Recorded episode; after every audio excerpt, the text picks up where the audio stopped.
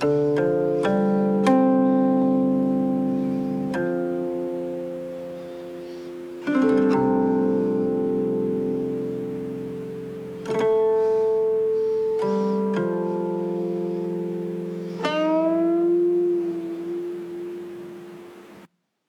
禾日当午，汗滴禾下土。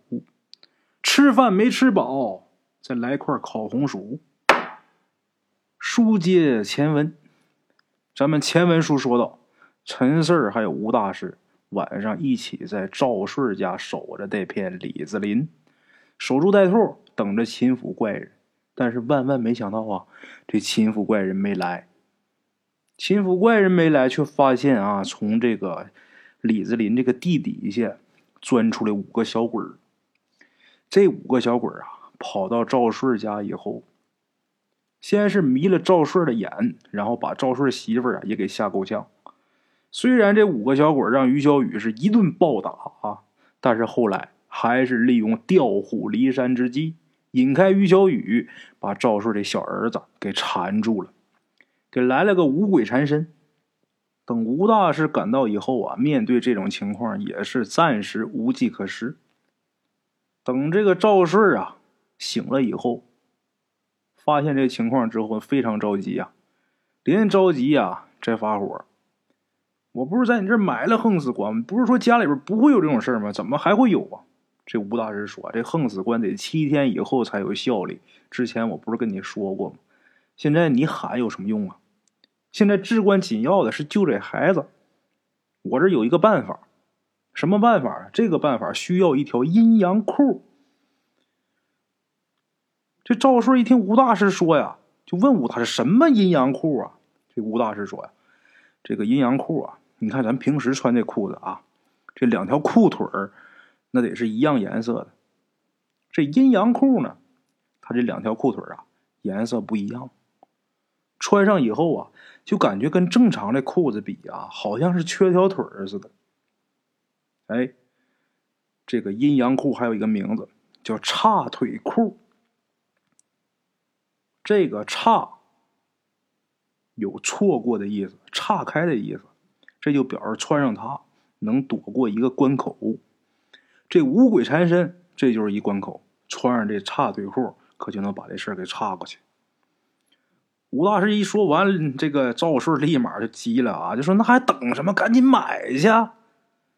陈氏这会儿在旁边说：“这深更半夜哪儿买去？”赵顺眼睛一直，人说的确实是啊，他就是一时着急呀。这吴大师又接着说呀：“这东西啊，买不到，只能专门找这个裁缝做，而且啊，得你们自己家准备好这黑布跟白布。”怎么个做法？这过程我还得跟这个裁缝说，这个线在哪儿收口？怎么个收法都有讲究。现在是没办法了，现在天黑着呢，等天亮以后再说。听吴大师这么说呀，赵顺这脸色啊变得有点沮丧啊，很生气啊，没招啊，那有什么招？只能等着天亮啊，很无奈。看自己这儿子身陷危险，自己也做不了什么，特别无奈。这一晚上，赵顺这一家啊，简直是啊，度日如年呢。这一夜啊，每一分每一秒都是在煎熬，谁都没睡。好不容易熬到天亮啊，天刚放亮，这个赵顺就带着吴大师奔镇上去了，找裁缝。天刚放亮就走，等到傍晚，这俩人才回来。回来以后啊，一进院，这吴大师就问赵顺他媳妇儿，就说。你是属虎的吧？赵顺媳妇儿还挺吃惊，说是啊。这吴大师说呀：“你赶紧去洗个澡，上身穿红色的衣裳，下身穿绿的，快去。”赵顺媳妇愣了，没明白怎么回事啊。这赵顺一看自己媳妇没动，就急眼了，眼睛一瞪啊：“你在这干什么？吴大师刚说的话你没听见啊？赶紧洗澡换衣裳。”赵顺这一喊，他媳妇才回过神啊啊啊！赶紧跑去洗澡。过了差不多能有二十多分钟吧。赵顺这媳妇上身穿了一件红色的夹克，下身穿一个绿色的裙子。这鞋倒是挺普通的啊。说实话，这打扮啊，真挺怪。陈氏当时看见之后啊，要不是说自己猛掐大腿，差点就笑出来。那不能笑啊，这种情况笑出来不合适啊。这赵顺他媳妇自己也觉得这这是哪有这么打扮的呀？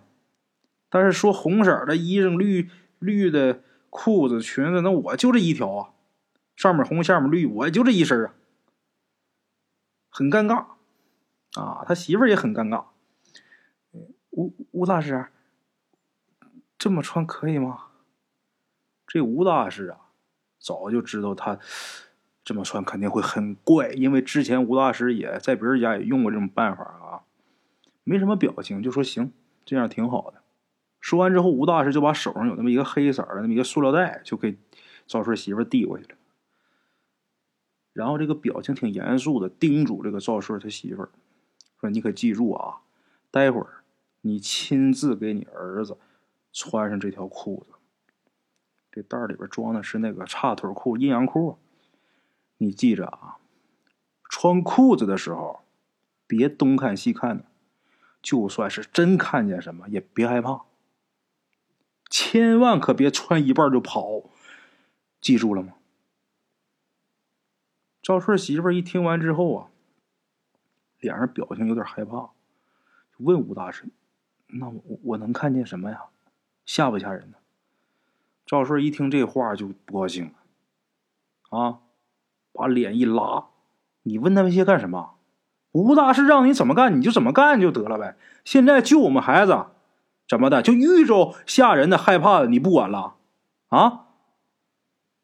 说完以后啊，这吴大师接着跟他媳妇说：“说你放心吧，啊，我在这旁边看着，不会出什么事儿。你看见什么了，别害怕就行。”说完之后啊，转头看着赵顺，说：“你呀，拿点钱。”多拿点装红包里边等你媳妇出来的时候，你把这红包给你媳妇递上，然后啊，再说几句感谢的话。赵顺当时就蒙圈了，我咱俩两口子，这孩子他亲妈，这不是后妈，这我我干嘛我还给他红包啊？这太见外了呀！吴大师这时候说呀：“那是你想的。”虽然她是你媳妇儿，但是她去给你小儿子穿这叉腿裤，那也算是帮了你们家吧。既然帮了你，那你给个红包，你说句客气话，你有什么不愿意的呀？你要是不愿意的话，我找其他人，我找别的属虎的女的来来干这事儿。到时候你是不是还得把钱给外人？你是不是还得给人道谢呀？你媳妇儿待会儿干这事儿。那就等于跟那五个小鬼对着干，这么一来的话，这五个小鬼就会记恨他，肯定给他带来不好的厄运，运势会不好，身体会不好，所以你必须得弄一个厚点的红包给他道谢，帮他化解这个事儿，挡一挡这个灾。你明白吗？吴大师这么一说，这赵顺才恍然大悟，得嘞，吴大师，我明白了，我我多嘴了，我不该问那么些。吴大师一看赵顺明白了，也不废话了啊！行，你明白了，赶紧包红包去。哎，对了，你跟你媳妇道谢的时候，把你老父母也带上，这是你们一家的事儿。说完之后，这吴大师啊，跟赵顺他媳妇就说：“走吧，咱去给你儿子穿这叉腿裤子去。”赵顺他媳妇这把没胆怯，怎么呢？因为有心理准备了。到了房间以后啊，这赵顺他父母啊，还有赵顺、陈四就都在这个房间外边。这个于小雨和王小鹏也在外边。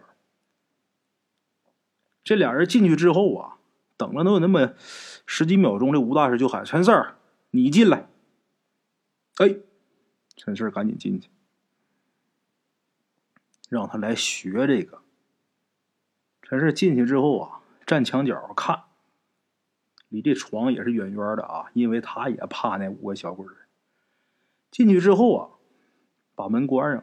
这吴大师啊，从身上就拿出来十来颗枸杞，就给这个赵顺他媳妇含嘴里了。弄好了以后，这吴大师就告诉他媳妇：“你开始吧。”这女的呀，把这黑塑料袋打开，打里边把这个这条裤子啊不大，因为他儿子也小啊，把这小裤子拿出来，一条黑腿一条白腿而且这裤子啊没有什么腰带，也没有什么扣，就是松紧的。这时候，这小孩躺床上。陈氏这时候也没拿内裤搭肩，也没喝香灰水，所以说他看不见那五个小鬼不过能感觉出来，这房间里边冰凉冰凉。人往这屋一进，就好像进了空调房似的，鸡皮疙瘩全起来。陈氏看着赵顺他媳妇儿啊，拿着这个叉腿裤子，就给他的小儿子往上套。这裤子刚套到膝盖那儿。就明显看见孩子他妈的身体一抖，这脸瞬间就煞白，然后站在那儿，这手上的动作就停了，一动不动。陈氏看着这情况啊，就知道这肯定是出什么事儿。这时候看吴大师就很小声的跟赵顺他媳妇儿说：“别看他们，好好穿你裤子，只要是裤子穿上了，你儿子就能得救。”说这话的时候啊，吴大师眼睛是直勾勾盯着赵顺他媳妇儿，那意思，这事含糊不得，千万不能半途而废呀！之前我可交代你了。赵顺他媳妇肯定也是看见很吓人的东西了。在吴大师说完这句话以后，赵顺他媳妇啊，陈四一看啊，喉咙一动，应该是咽了一口吐沫，脸上的汗也下来了。这手直哆嗦，但是继续给他儿子穿那条阴阳裤。刚往上一提，这手上动作又停了。然后赵顺他媳妇很小声，这声音有点颤抖，就说：“吴吴大师，他抓住我手了，他好像不让我给孩子穿这条裤子。”陈氏一看赵这个赵顺他媳妇眼泪都出来了，吓坏了。吴大师这时候说：“呀，这些小鬼啊，拦着你呢。咱们穿这裤子有效果，这么做能救你儿子，赶紧穿。”赵顺媳妇儿啊，也没答应，也没点头，动作很僵硬的给他儿子接着穿这裤子。这回他媳妇儿好像下定决心了，动作很快，一气呵成。把这裤子给穿好了，穿好以后，这吴大师就说：“呀，快出去！”赵顺媳妇也不敢这屋多待，急忙就走了，就出去了。陈四一看他出去以后啊，陈四也跟着出去了。等到外面以后啊，这赵顺啊就问：“怎么样？顺利不？”他刚说完，紧跟着这吴大师啊就说：“你让你准备那东西呢。”哦，这时候赵顺赶紧把这大红包给他媳妇递上去，还有他自己老的老娘在赵顺这身后啊，这一家人呢看着挺奇怪的，还特别客气啊，谢谢谢谢，你受累了，你辛苦了。赵顺他媳妇接过这红包以后啊，眼泪哗哗往出流，刚才吓坏了啊。这时候吴大师就跟赵顺他媳妇说：“行了。”你赶紧去把你这身衣裳换下来，然后把你这身衣服放箱底儿，箱子下面记着啊，以后再别拿出来，就让他在你们家压箱底儿。有这套衣服啊，能给你们家带来好福气。赵顺媳妇赶紧啊去换衣裳，这咱就不提了。吴大师啊告诉赵顺，你儿子现在没事儿。这情况已经是得到压制，顺利的话，三五天以后，那五个小鬼他那力量肯定就会削弱，到时候我再把他们送走。这样啊，不但你儿子，你们全家以后都没事不过有件事我得问你。赵顺说：“您说什么事为什么你们家后山那么多地方，你非得要在那块种这李子呢？这个果树园啊，不应该是一种水果一片地方吗？为什么你们家这李子林周围又都是桃树呢？这时候赵顺想了想说：“啊，那，哎呀，这事儿吧，也不是说我要在那儿种李子，有人叫我那么做的，有人叫我那么种。”吴大师说：“谁让你那么种？”那个我们村的另外一个做水果生意的，怎么了，吴大师？吴大师这时候没接他话，又反问一句：“虽然我不知道那个让你这么种树的人叫什么，但是我估计你是不是跟他有仇啊？你俩是不是闹过不愉快呀？是不是？”赵顺这时候把眼睛瞪多大啊！吴大师。你怎么知道啊？哼，后山那么一大块地方，哪儿都能种李子树，他却偏偏让你在那儿种，这摆明了就是想借这树下那些小鬼害人。你儿子年纪那么小，不可能跟人结怨，所以啊，只能是你跟那人闹过不愉快。吴大师说完之后，赵顺气得直跺脚啊！咬着牙骂呀：“这他妈王八蛋！”不光赵顺，赵顺他爹也跟着骂：“钱大牙这狗日的呀！这孙子啊妈巴子的，他要害我孙子，我他妈弄死这他妈狗杂种狗操！”说了话，这老爷转身就要走，看这架势，要找这个叫钱大牙的算账去。但赵顺他娘啊，这老太太立马就把老爷子给拉住了，就说：“你哎呀，你这老胳膊老腿的，大晚上你说你这要摔了可咋整啊？哎呀，先搁家待着吧，明儿再说啊，明儿再说。行了，妈，你跟着掺和什么呀？你赶紧歇着就得了。爹，你不用去，我去，我他妈等不到天亮，我现在就找这王八蛋算账去。”这赵顺陌生人要走。吴大师一看他要走啊，一把就把他给拽住了。这赵顺说：“吴大师，你拽我干啥呀？”吴大师说：“你激动啥呀？我还有事没问完呢。那叫钱大牙的，他既然让你在那地方种李子树啊，那他肯定就知道那块地下面有问题。我问你啊，他是怎么知道这个的？你说你们家果树园，你都不知道那下面有问题，他怎么知道的？啊，对呀。”他怎么知道的？这会儿赵顺啊，刚才要走那架势收回来了，然后说啊，嗨，那块地呀，以前我没包之前是钱大牙他们家的。吴大师说钱大牙他们家的啊，那个地呀，之前他们家包，后来我承包下来之后啊，那个，那个，哎，吴大师，那都陈年往事了，提他干啥？吴大师和陈顺一看赵顺啊，有点奇怪，说一半不说了。这钱大牙都算计他了，这会儿他怎么还掖掖长长的呢？这明摆着里边有事儿啊！一看这赵顺不说呀，赵顺他爹这老头急了，说：“你咋不提了呢？你赶紧说呀！你说出这吴大师才能帮咱们呢，要不然万一再出点什么事咋整？”这老太太也跟着说：“说这回呀，幸亏是吴大师啊，有吴大师在呀，我咱小孙子才没事儿啊。那你说下回要再有一万一，到时候吴大师要来不了，可咋办呢？万一下回遭罪的是你呀？”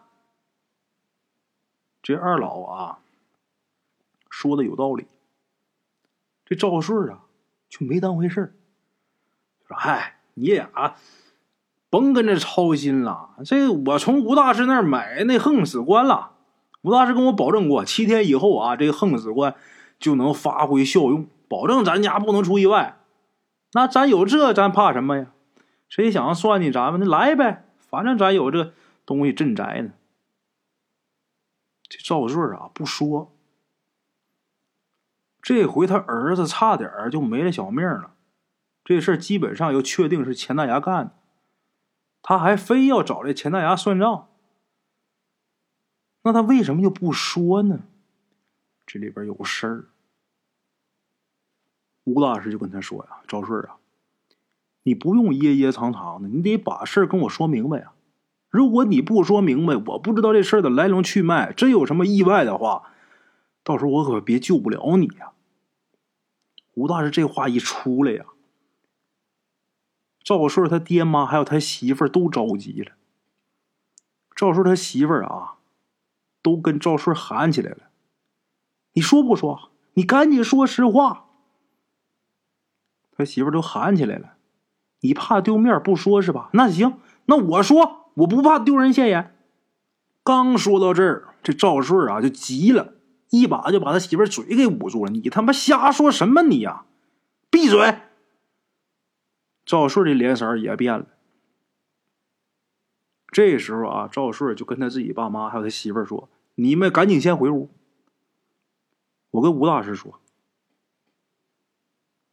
这仨人一看赵顺这意思啊，就不想让他们在场嘛，也都明白，得了吧。那仨先回屋了。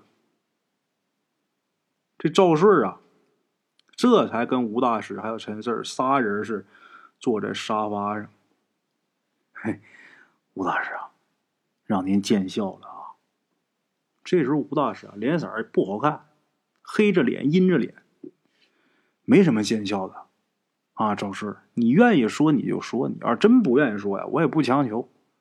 有危险那也是你们家人的事就好像我非得逼你说似的。愿意说说，不愿意说啊，甭说了。赵顺这时候赶紧点头哈腰赔不是。吴大师，是这么回事。十几年前呐，我们家后山这块地啊，就是钱大牙他们家的。这钱大牙呀，他不懂种树，但是他爸懂。钱大牙他爸明白，所以呢，他们爷俩啊，就是一个负责种树，另外一个呀，出去找这个商人。这果下来了呢，找着销路了，签合同什么的，这些是钱大牙管，他爸就负责生产。他们家生意做的呀也行，顺风顺水的，也挣不少钱，在村里边啊，当时还挺出名的。当时呢，我是跟着钱大牙混的，然后我咱家我爸呀，跟着钱大牙他爸在这果园里边啊，侍弄那些果树，啊，哎呀，也挣点钱，也是我爸在那果园里边跟钱大牙他爸呀也学了不少技术。可是过几年呐，钱大牙他爸突然间去世了，这钱大牙呀。他是接连黄了好几个单子，也倒霉也赶巧，后来在外面就惹了事儿了，把钱赔了了不说呀，还欠不少债。他把能借的钱他都借了，但是不够啊。人家对方啊威胁他，一个月之内必须把钱还上，要不然就弄死他。所以说他万般无奈之下呀，只能是把这果园转手。他想弄点钱，尽快摆脱这个困局。如果要是还有剩余的钱，就拿剩下这钱做点什么小本生意什么的。然后我们家那时候 东借西凑的，啊，呃，就把这果园给承包了。是打那时候开始，这果园啊才姓赵的。啊，当然包这果园啊，这个也是请这个村长帮忙了。听到这儿，这吴大师啊。就把赵顺给打断了，就说：“你肯定是坑钱大牙了吧？”这赵顺啊，犹豫了一下，但是最终还是点点头。怎么回事呢？当时钱大牙提出来的果园要十万块钱，可是赵顺他们家最多能凑六万。啊，这个钱在当年也是一笔好钱呐，啊，很大一笔钱。这十万跟六万一比，差了差不点一半啊！那钱大牙肯定不干呢。这钱大牙就说呀：“没十万块钱，绝对不转手。”没办法啊，赵顺啊，跟他爹就去找了村长了。为什么找村长呢？因为这村长啊，是赵顺奶奶表妹的儿子，跟这赵家算是有那么点沾亲带故啊。这赵顺平时他们家，呃，人性也不错，而且平时赵顺啊也不招摇不显摆，从来没有去找过这个村长办事儿，所以村里边啊基本上没人知道他们家跟村长有关系，有这层关系，没人知道他们有亲戚。这个村长啊，看在这个亲戚的份上啊，还真就拉了偏手，帮了赵顺他们家了。但赵顺也知道啊，人家帮大忙了呀，那不能白帮啊。所以说，他们把这个果园啊，就承诺这个村长，把这果园弄下来之后，每年三成收入给这村长。就这么的。赵顺以六万块钱的价钱把这果园给弄到手了，这其中有不光彩的事儿，咱不细说，啊，总之结果六万块钱果园弄到手了。听赵顺这么说啊，陈四这心里就合计，难怪这赵顺啊刚才没说，估摸着他也觉得这事干的不光彩，这就是坑人呢。所谓家丑不可外扬啊。赵顺肯定也是不想让这事儿啊让别人知道。咱们接着说，忍痛以十万块钱价格卖果园，结果就拿着六万块钱，那钱大牙肯定心里不舒服，但是不舒服也没办法，只能是打碎牙往肚子里边咽。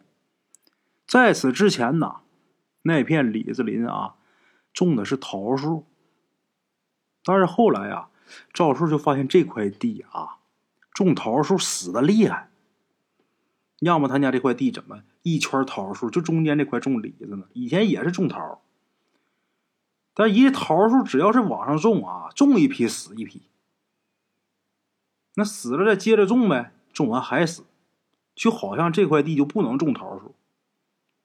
而恰好啊，就这时候的钱大牙呀来了。钱大牙来给他送请帖的，因为钱大牙儿子咋快结婚了。那时候赵顺啊，其实心里边还也觉得挺对不起钱大牙的啊，跟钱大牙很客气。这钱大牙看了一眼这果园以后，也知道这情况了，就跟赵顺说呀：“哎，这地方不能种桃，你得种李子，你只有这样，你这生意啊才能越来越好。”当时这赵顺也不信啊，觉得钱大牙的肯定是跟他。瞎说呢！但是钱大牙也知道这赵顺啊可能不信，所以这钱大牙就强调，就说呀：“你还别不信，以前我做买卖的时候认识不少人啊，然后通过这些人呢也认识一个阴阳先生。当时这阴阳先生啊就说，要想把这生意啊做的满天下，就得在这种李子树，因为桃李满天下嘛。”可是啊，我当时喝多了没在意，后来就把这事儿给忘了。现在想想，哎呀，我还挺后悔。赵顺一听钱大牙这么说啊，他之前是跟着钱大牙混的，他知道钱大牙在外边认识不少有身份的人，所以说啊，如果通过这些人再认识什么阴阳先生也很正常。而且呢，赵顺想这地方你说种桃树，种一批死一批，那我就试试呗。他说种李子树好，那我就试试把这李子种上呗。结果没想到，这李子树啊一种上去就活，一棵没死。而且真的，这李子树种上之后啊，他这生意啊比原来好太多了。因为这事儿啊，赵顺还亲自登门跟钱大牙道谢。哎呀，听这个赵顺说完以后，这吴大师就说呀：“生意好不好啊，跟种桃种李子根本没有关系。”更扯不上什么桃李满天下，没听说过桃李满天下，是非得在果园里边种桃树跟李子树啊？赵顺，我敢断定，那钱大牙他在骗你，他故意整你，而且这家伙啊很机敏，他用了这种见效缓慢而且很狠毒的办法。他用这办法，一旦出事你肯定想不到是他捣鬼，而且他既出了一口恶气。还不会摊事儿，一举两得。吴大师说完之后，赵顺啊，张嘴大骂：“这他妈狗杂碎！”行了啊，赵顺，你别骂人家了。当初你干的事儿也不厚道，得了，别说这个事儿了啊。既然我现在知道是怎么情况、怎么回事我想办法化解就得了。吴大师一说能化解，赵顺这眼睛就亮了。怎么化解？吴大师说很简单，你把那李子树全刨了吧，把那块地空出来，每天让太阳光不好晒这块地，就能把这阴气给减少。等过几年以后啊，你在这块地上再重新种桃树，这桃树就能活。种上桃树之后，桃树一活就万事大吉。吴大师刚说完，赵顺这脸上就不好看了，说全刨了，那好几十颗呢。那李子再过半个多月就能拿出去卖去了。吴大师，要不等李子卖完以后再刨吧？陈氏这时候就说呀：“行啊，赵哥真行啊，这时候还想着挣钱呢啊！哎，你们家就……”着急用那俩钱儿买米下锅呀，还怎么着？你怎么想的，赵哥？钱再好，比你家里人平安还重要吗？吴大师也说：“这李子树啊，就是招邪的。虽然目前为止啊，他还没招来什么狠角色，但是这玩意儿可是一隐患。”如果要是不趁早把它拔掉的话，万一哪天他真招了一厉害的，你想后悔呀，来不及。一听陈四跟吴大师都这么说呀，这赵顺说：“哎，我我跑跑跑跑跑跑，我跑。”啊，就这么的。聊完之后啊，各自都休息了。等第二天天亮以后，陈四儿。吴大师、赵顺还有赵顺他爹，这四个人啊，拿着斧子、铁锹，还有这个工具，这些个锯呀啥的，就奔这个后山去了，刨树去。除此之外啊，这赵顺啊，还找了他几个堂兄弟一起帮忙。这几个兄弟来也都不明白啊，说树长好好的，刨了干啥呀？那李子眼瞅着就熟了，这不是挣钱的吗？赵顺也没多解释，就是让你刨就刨得让你们干活，你哪来那鸡巴废话？这吴大师提醒过赵顺，这个事儿啊，别把它宣扬出去啊。这些人呢，到那就开始忙活。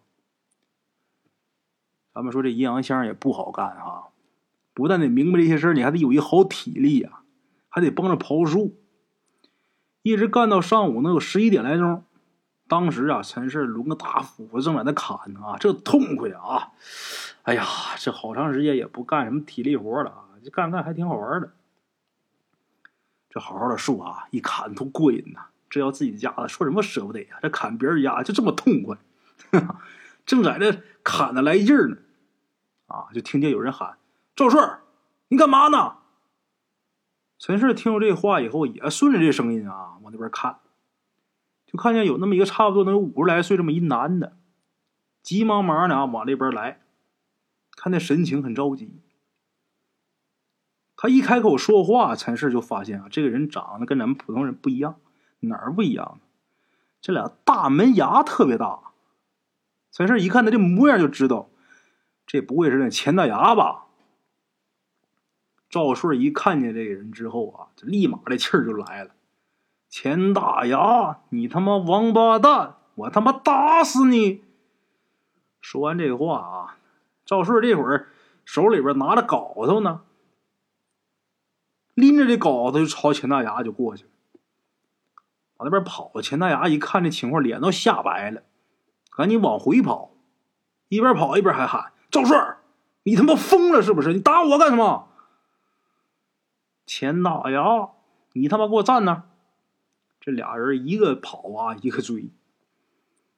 来帮忙的这些赶紧上去劝架呀，把赵顺啊给拦下来。大伙儿都劝他说：“有什么话好好说啊，别动家伙事儿啊。这万一真打个好歹的，怎么办啊？别冲动，有什么话好好说。”这些拉架的也不知道这里边的来龙去脉，一拉着这个赵顺啊，赵顺有点发火了，把手都给我撒开啊！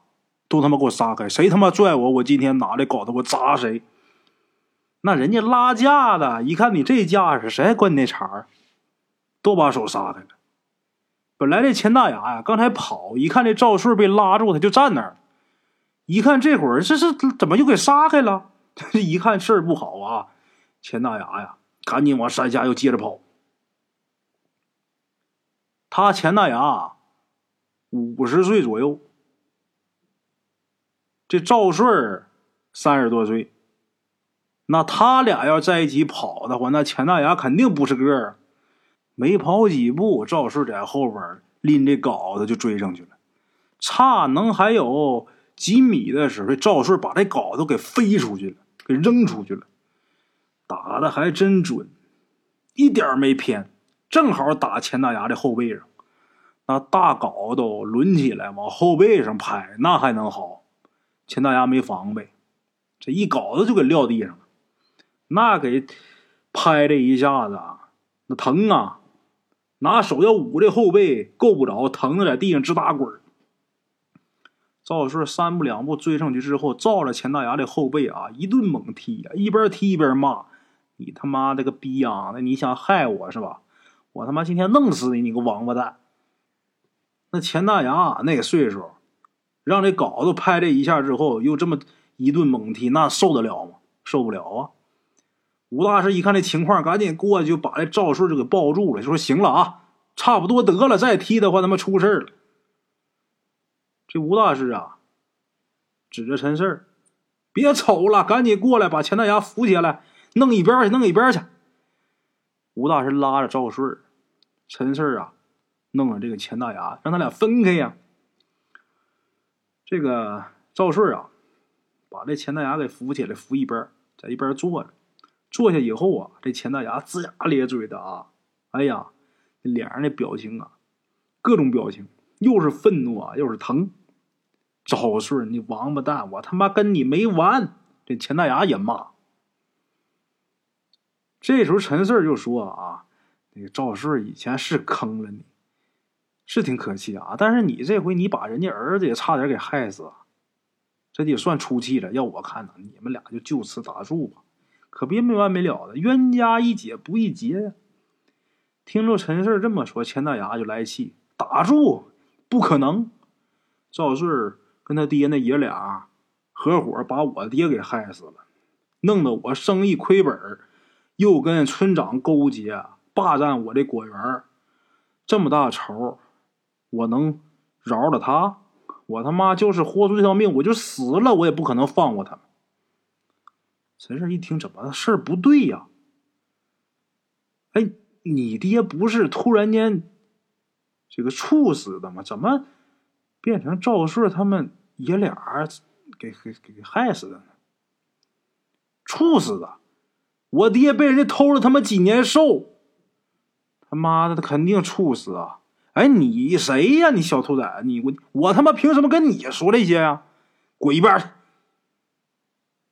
说这话的钱大牙呀，撑着腰站起来啊，一步一步啊往山下走，要走。陈四赶紧往那追。陈四为什么往上追？因为听这个钱大牙说呀，他爹也让人偷了几年寿，那王富贵不也让人偷了十二年寿？赶紧追上去。追上去，刚要伸手扶钱大牙，想接着再问点什么，这手刚伸过去，这钱大牙一把就给扒拉开了。你们他妈一伙的小兔崽子，滚！哎，我不是跟赵顺一伙的。陈氏就扶他胳膊，然后说：“那个，哎，你刚才说你老父亲被人偷了几年寿，咋回事啊？”钱大牙说：“关你屁事啊！啊，滚犊子！”陈氏一看，他挺倔呀，那我也不能让他走啊。陈氏赶紧把吴大师给叫过来。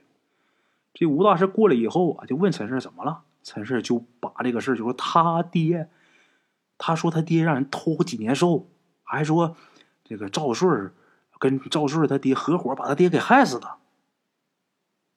陈氏把这事就跟吴大师说了。吴大师听完之后也挺吃惊啊。吴大师也没想到啊能发生这事但是吴大师没有问钱大牙怎么回事这表情啊挺凝重，也没说话。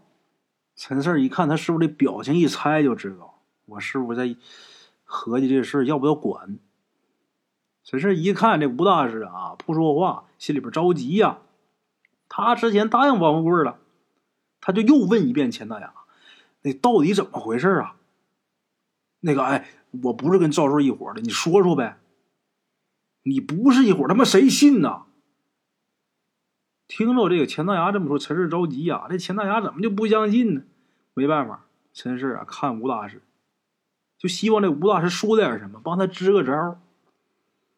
这时候赵顺啊，又跑过来了，而且这回啊，手里边又落那镐头。跑过来的时候，看那气势啊，那架势，就非得要弄死这钱大牙不可。看着这赵顺过来以后，陈氏也来气啊，说：“你打什么？你给我放下！你再打我，跟我师傅就不管了啊！你们让那小鬼出来弄死你！”陈氏这么一说呀，这赵顺也是一愣啊，拿眼睛看看吴大师。陈氏又接着对赵顺就喊啊，就说：“刚才钱大牙说你害人家爹被偷了几年寿，所以说人爹才突然去世的。这事到底怎么回事？”陈氏刚说完呢，这赵顺就慌了，看那表情，我没有啊，我啥也没干，那不是我害死的，关我什么事儿？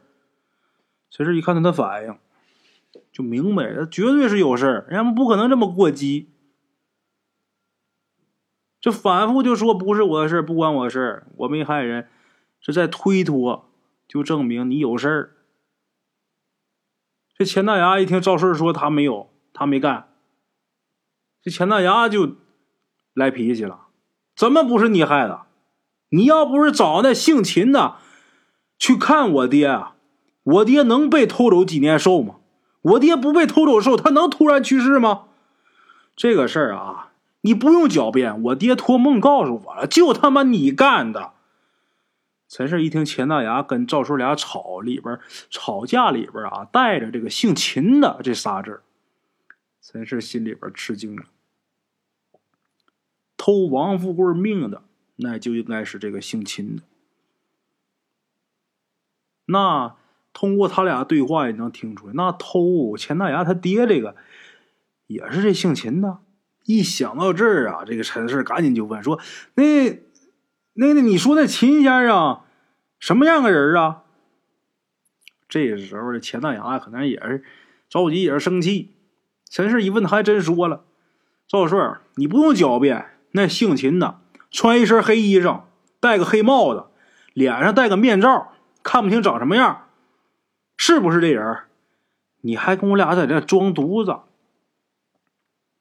钱大牙跟赵顺在这吵，陈氏打这话里边能听出来，这肯定是王富贵说那个秦先生。